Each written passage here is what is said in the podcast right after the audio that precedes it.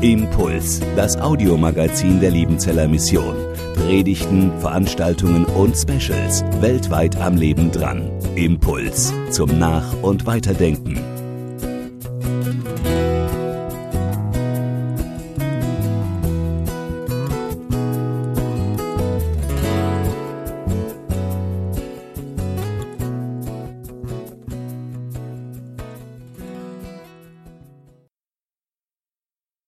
Da saßen die drei in Corona-Abständen, jeder auf seinem Sessel.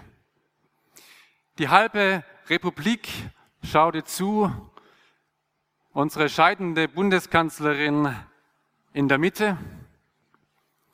Rechts von ihr platziert Generalinspekteur Eberhard Zorn, oberster Soldat der Bundeswehr und links von ihr die noch im Amt seiende oder geschäftsführende Verteidigungsministerin Annegret Kramp-Karrenbauer. Da saßen sie. Und zwei von ihnen, diesmal die Frauen, hatten das gleiche Problem oder die gleiche Frage zu lösen. Was ziehe ich an? Manchen ist das Phänomen bekannt, dass man einen Anlass hat und vor seinem vollen Kleiderschrank steht und sagt, ich habe nichts zum Anziehen. Denen, die das Phänomen nicht verstehen, erkläre ich das kurz. Wer vor seinem Schrank steht und nichts zum Anziehen hat, hat natürlich was zum Anziehen. Aber es gibt Anlässe im Leben, die sind einfach einmalig. Und dieser große Zapfenstreich, so wie er jetzt war, war einmalig. Und vieles andere in unserem Leben ist einmalig. Und jetzt müssen wir die Situation mit dem verbinden, was zu uns passt, was zu mir passt. Was passt zum Anlass und was passt zu mir? Und wie kriege ich das zusammen? Das ist die schwere Aufgabe. Und dann noch das richtige Kleidungsstück dazu auswählen.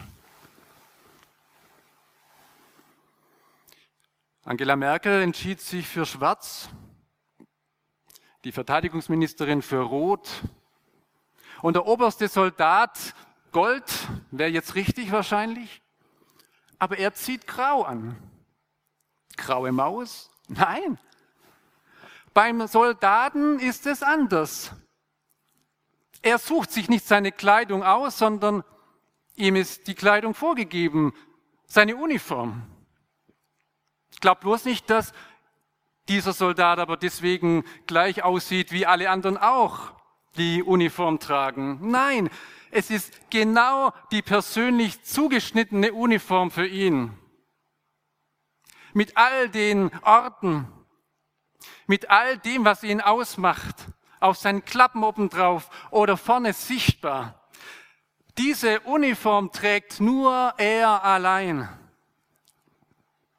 Und er hat sie sich nicht ausgesucht, sondern sie wurde ihm gegeben. Was tragen wir?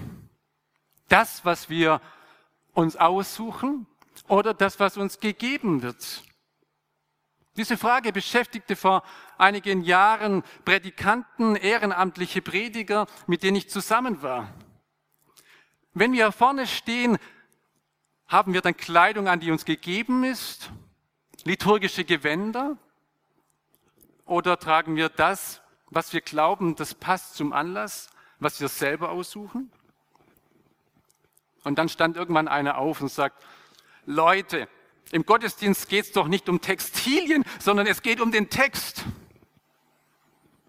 Heute geht es im Text um Textilien.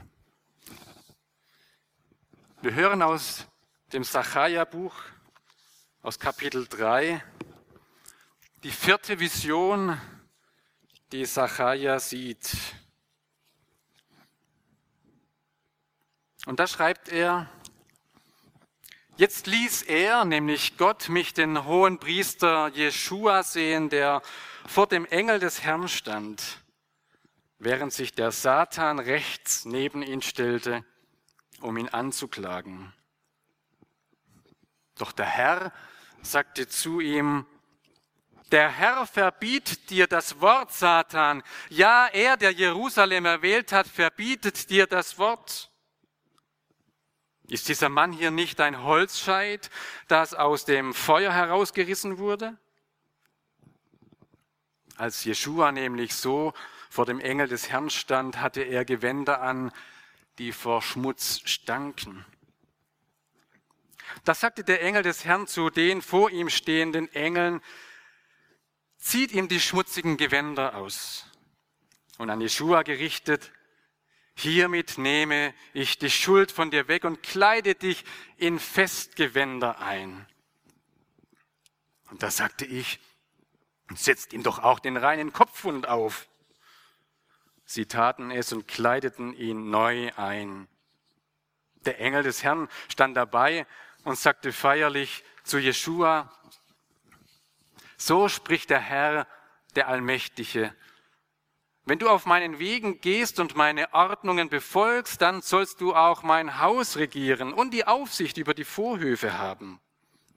Und ich gebe dir zwischen allen, die hier stehen, einen freien Zugang zu mir. Hör zu, Jeshua, du hoher Priester, du und deine Mitpriester, die vor dir sitzen.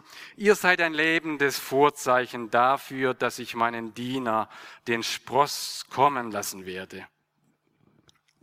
Seht den Stein, den ich vor Jeshua hingelegt habe. Sieben Augen auf einem einzigen Stein. Ich selbst werde die Gravur in ihn schneiden, spricht der Herr, der allmächtige Gott und die Schuld dieses Landes entfernen an einem einzigen Tag. An jenem Tag werdet ihr euch gegenseitig einladen können unter den Weinstock und den Feigenbaum.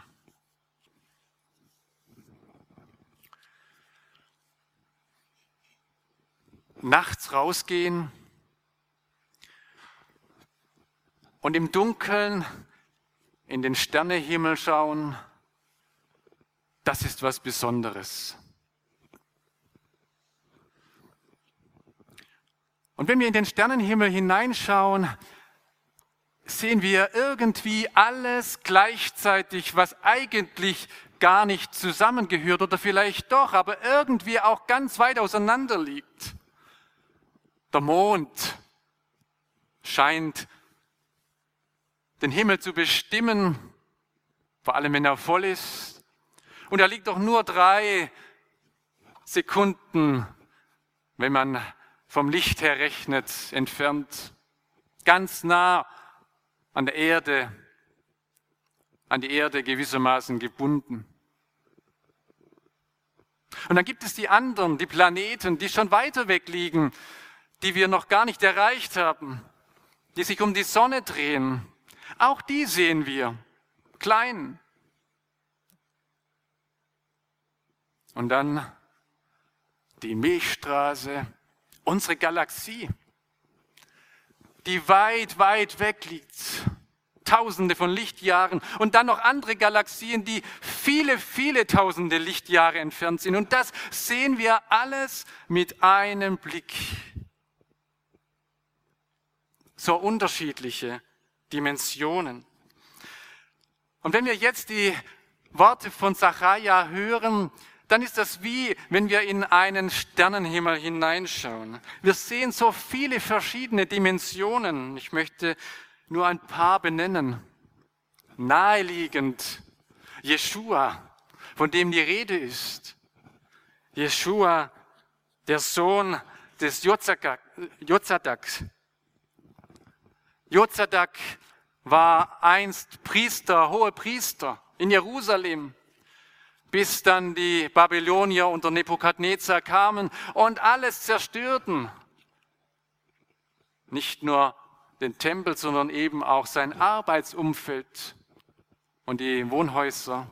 Und alle wurden deportiert nach Babylon, bis dann Kyros 538 vor Christus wieder ihnen zulässt, zurückzukehren in die alte Heimat. Und unter ihnen war auch Jeshua, dieser Nachkomme aus priesterlichem Geschlecht.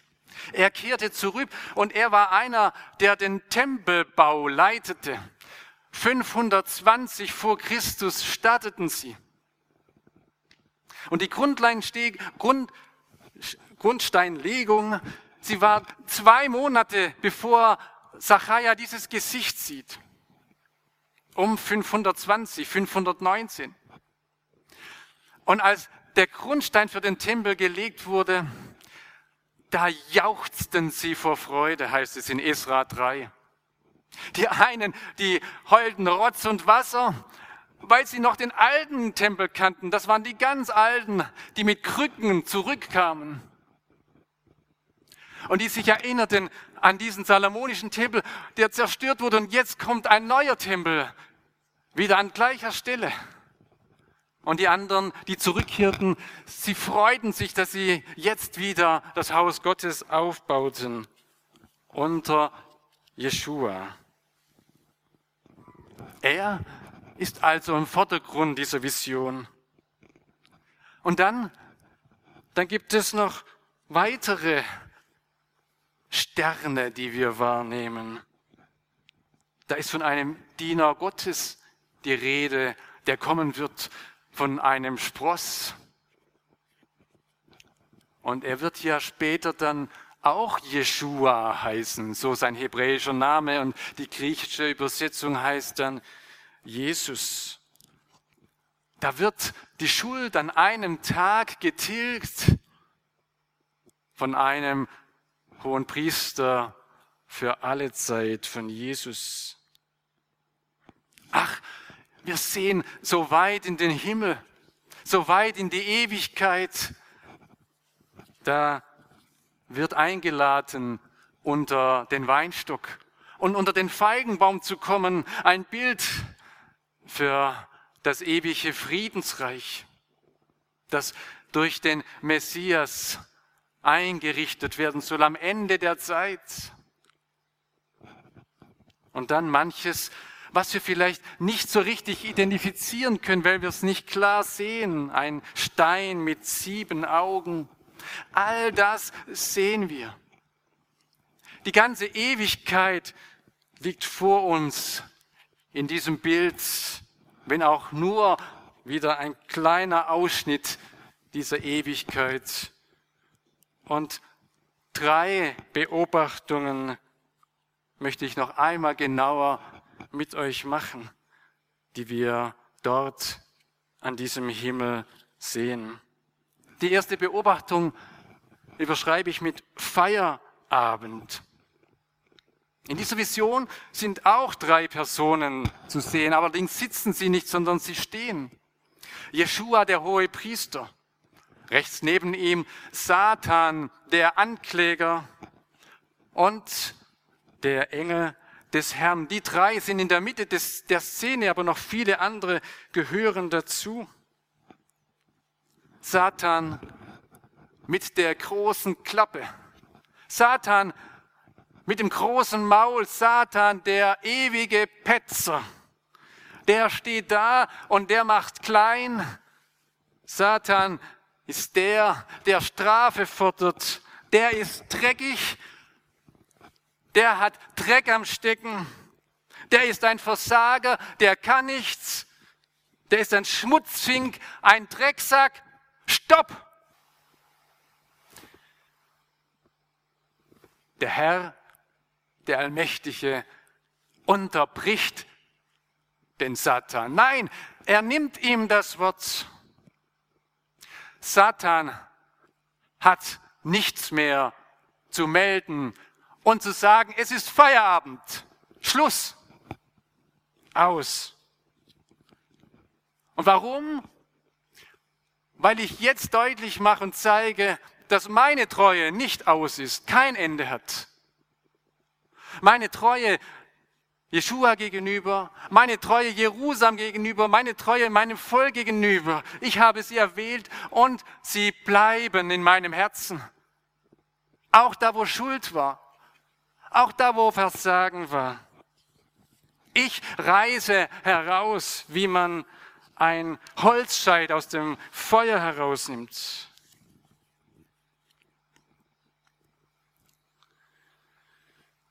Kennst du das, die satanischen Verse? Ich meine jetzt nicht das Buch, sondern diese Worte, du bist nichts, du kannst nichts. Die Krankheit, die hast du verdient. Die Lebenssituation geschieht dir grad recht. Horatio Spafford hatte ein schweres Schicksal und das ist sicherlich noch schwerer als das, was wir bisher erlebten, als er vor genau 150 Jahren sein Hab und Gut, seine Immobilien verlor. Sie brannten lichterloh in Chicago und sein Sohn mit dazu. Und dann zwei Jahre später das Schiffsunglück, wo seine Frau mit den vier Töchtern unterwegs war Richtung Europa und das Schiff versank und die vier Töchter mit dazu. Und dann acht Jahre später war er unterwegs mit einem anderen Schiff Richtung Jerusalem. Und an der Stelle, wo der Unfall damals war, ist er draußen unter dem Nachthimmel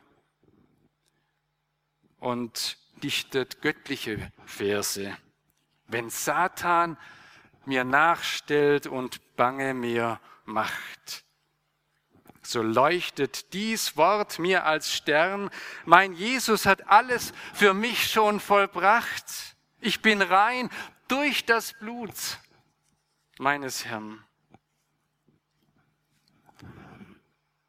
Wenn Satan dich anklagt, dann führt dich das entweder in die Verzweiflung oder in die Arme von Jesus Christus. Und dann ist Schluss mit Anklage, denn dann ergreift er das Wort.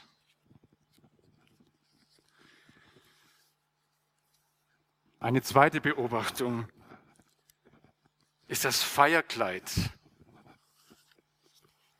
Es gibt Kleider, die machen wir uns und legen wir uns zurecht.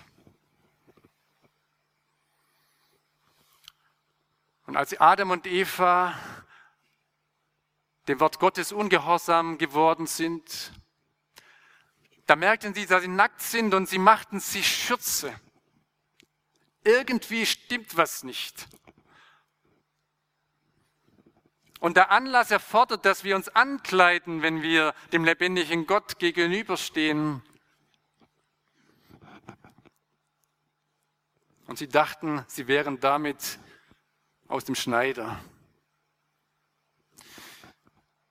Aber als der eigentliche Schneider entpuppt sich der lebendige Gott. Er ist der, der Kleider macht. Er ist der, der ihnen Felle anlegt. Damit sie weiterleben können. Er ist der, der die Kleiderordnung bestimmt. Als überlegt wird, wie denn der Tempel auszusehen hat, haben sich nicht ein paar Theologen hingesetzt und überlegt, wie machen wir denn das mit der Gestaltung des Tempels und was sollen unsere Priester anziehen, sondern das hat Gott selber festgelegt. Der Ort, der dafür steht, dass die Verbindung zwischen Gott und Menschen zusammenkommen soll, dafür muss Gott die Vorgaben machen und auch in Bezug auf die Kleider. Die Priester sollen, wenn sie vor Gott treten, nicht Felle anziehen und nicht Wolle, sondern leinene Kleider. So wird es im Hesekiel 44 oder auch im Exodus wo die Kleiderordnung festgelegt wird, dargestellt. Leinene Kleider sind die Dienstkleider, mit denen gehen sie hinein und sie sollen angezogen werden als Zeichen, dass sie jetzt als Priester fungieren und als Priester tätig sind. Heilige Kleider. Und diese leinenen Kleider ziehen sich durch als die Kleider, die Gott schenkt. Selbst der Allmächtige auf dem Thronsessel, den Daniel in seiner Vision sieht, ist angetan mit weißen Kleidern. Die Engel, die von der Ewigkeit Gottes herkommen, sie tragen weiße Kleider. Die Ältesten vor dem Thron Gottes in Offenbarung 4, weiße Kleider. Die Versiegelten, die Erwählten, die in Gottes Gegenwart kommen, Offenbarung 7, weiße Kleider, leinene Kleider. Es sind die Kleider, die Gott gegeben hat. Es sind die Kleider, die was über ihre Existenz aussagen. Ihr seid rein. Ihr seid heilig gemacht. Und diese Kleider könnt ihr euch nicht selbst anziehen, sondern die könnt ihr nur empfangen. Paulus schreibt deshalb im Galater 3, Vers 27, dass wir gewissermaßen in der Taufe oder bei der Taufe Christus angezogen haben. Da, wo wir zum Glauben an Christus gekommen sind, hat er uns neue Kleider gegeben. Wir sind in Christus. Wir sind gewissermaßen im Gesalbten. Und wir sind dadurch zu Priestern und Königen gemacht, die vor Gott treten dürfen. Was für ein Geschenk, diese Kleider zu empfangen. Wie erkennt man nun uns als Nachfolger von Jesus Christus? Wie erkennt man denn die Christianer, die zu Christus gehören? Wirklich an den äußeren Kleidern? Nein. Wir erkennen Christen nicht daran, wie sie gekleidet sind von außen. Aber wir erkennen sie doch an diesen leinenen Kleidern im übertragenen Sinn. Sie leben im Feiertag und es ist der dritte Gedanke, die dritte Beobachtung.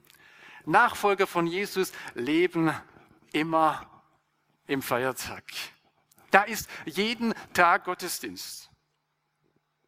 Ich war gestern bei den Konfirmanten in Dobe und wir hatten das Thema Gottesdienst und ich baute ziemlich genau das auf, was hier zu sehen ist. Als das, was wir im Gottesdienst auf den Altar stellen. Kreuz, Bibel, Blumen und Kerzen. Und ich fragte die Konfirmanden, was ist denn gewissermaßen das Wichtigste im Gottesdienst? Welches Symbol? Was darf nicht fehlen? Und sie sollen sich dann in diese Ecke stellen. In der einen Ecke war das Kreuz, in der anderen die Bibel, die Blumen und die Kerze. Wo standen die Konfirmanden? Die standen alle am Kreuz und zwischen Kreuz und Bibel. Und damit trafen sie exakt das, was im Gottesdienst zunächst passiert, was wir auch hier lesen, dass Gott uns vergibt. An einem Tag hat er das uns zugesprochen, hat er es vollendet. Der hohe Priester Jesus Christus starb für uns und jetzt ist Vergebung da für alle. Dafür steht das Kreuz. Und im Gottesdienst empfangen wir diesen Zuspruch von Gott durch sein Wort. Und im Gottesdienst sind wir aber auch dabei, ihn zu loben, ihn zu preisen, ihm zu danken. Dafür steht Bibel und Kerze. Aber die Konfirmanden haben vergessen, nein, Bibel, nicht Bibel und Kerze, sondern Bibel und Kreuz, anders. Die Konfirmanden haben vergessen, Kerze und Blume mit hineinzunehmen in das gottesdienstliche Geschehen, weil sie Gottesdienst nur vom Sonntag her betrachtet haben und nicht vom Werktag. Gott hat uns Feierkleider gegeben, damit wir in den Werktag als Geheiligte hineingehen. Mit unseren Feierkleidern in dieser Welt dienen. Jeshua wird der Dienst am Tempel anvertraut. Und am Ende heißt es ja auch, dass man sich einlädt unter den Weinstock und unter den Feigenbaum. Das ist die Perspektive nach vorne und Nachfolger von Jesus leben das schon heute. Einladend sein. Da, wo es dunkel ist in dieser Welt, da, wo Corona auf und ab durchdekliniert wird, wir bleiben einladend. Wir gehen zu den Menschen. Wir bitten sie zu kommen unter unseren Weinstock, unseren Feigenbaum. Es ist das Licht, das Gott uns gegeben hat, das wir weitergeben in diese dunkle Welt.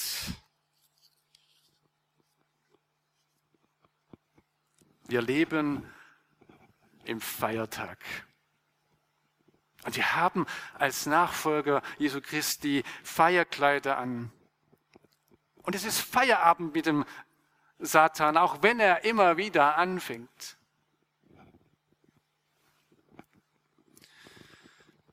Was ziehen wir morgen an? Am Montag? Welche Kleider? Es bleibt uns der Gang zum Schrank nicht erspart, auch als Christen nicht. Und es macht auch wenig Sinn, vor dem Schrank zu stehen und zu fragen, Herr, was soll ich denn heute anziehen, welche Socken? Sondern das musst du selbst entscheiden, was zum Anlass passt. Und dann gibt es die einen, die ziehen dann rot an und die anderen ziehen schwarz an. Und unter uns gibt es so viel hintenrum Gerede in Bezug auf Kleidung. Hast du gesehen, was der für eine Krawatte angehabt hat? Ah, die hat aber gar nicht gepasst.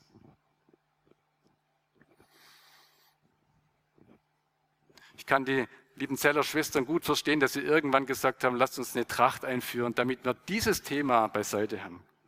Aber irgendwann kam das Thema dann auch wieder auf.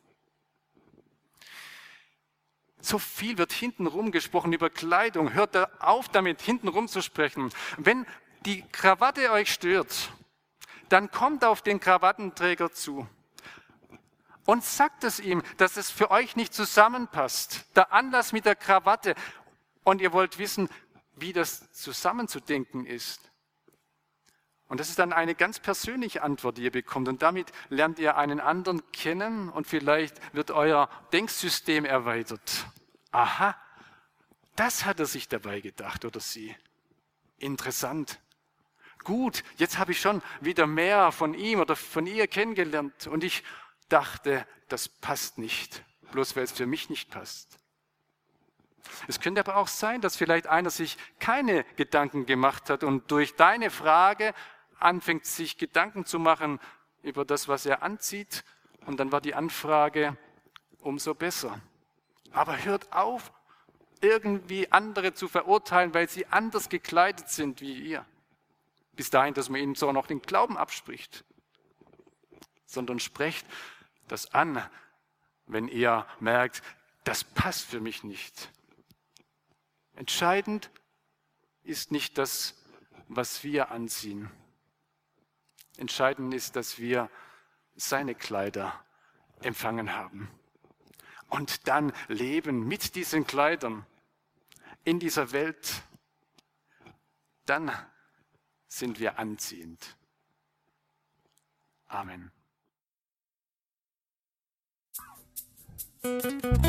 Impuls ist eine Produktion der Liebenzeller Mission. Haben Sie Fragen? Würden Sie gerne mehr wissen? Ausführliche Informationen und Kontaktadressen finden Sie im Internet unter www.liebenzell.org. Die Liebenzeller Mission produziert ebenfalls das Fernsehmagazin Weltweit am Leben dran. Informationen zur Sendung und zum Empfang gibt es unter www.weltweit-magazin.de.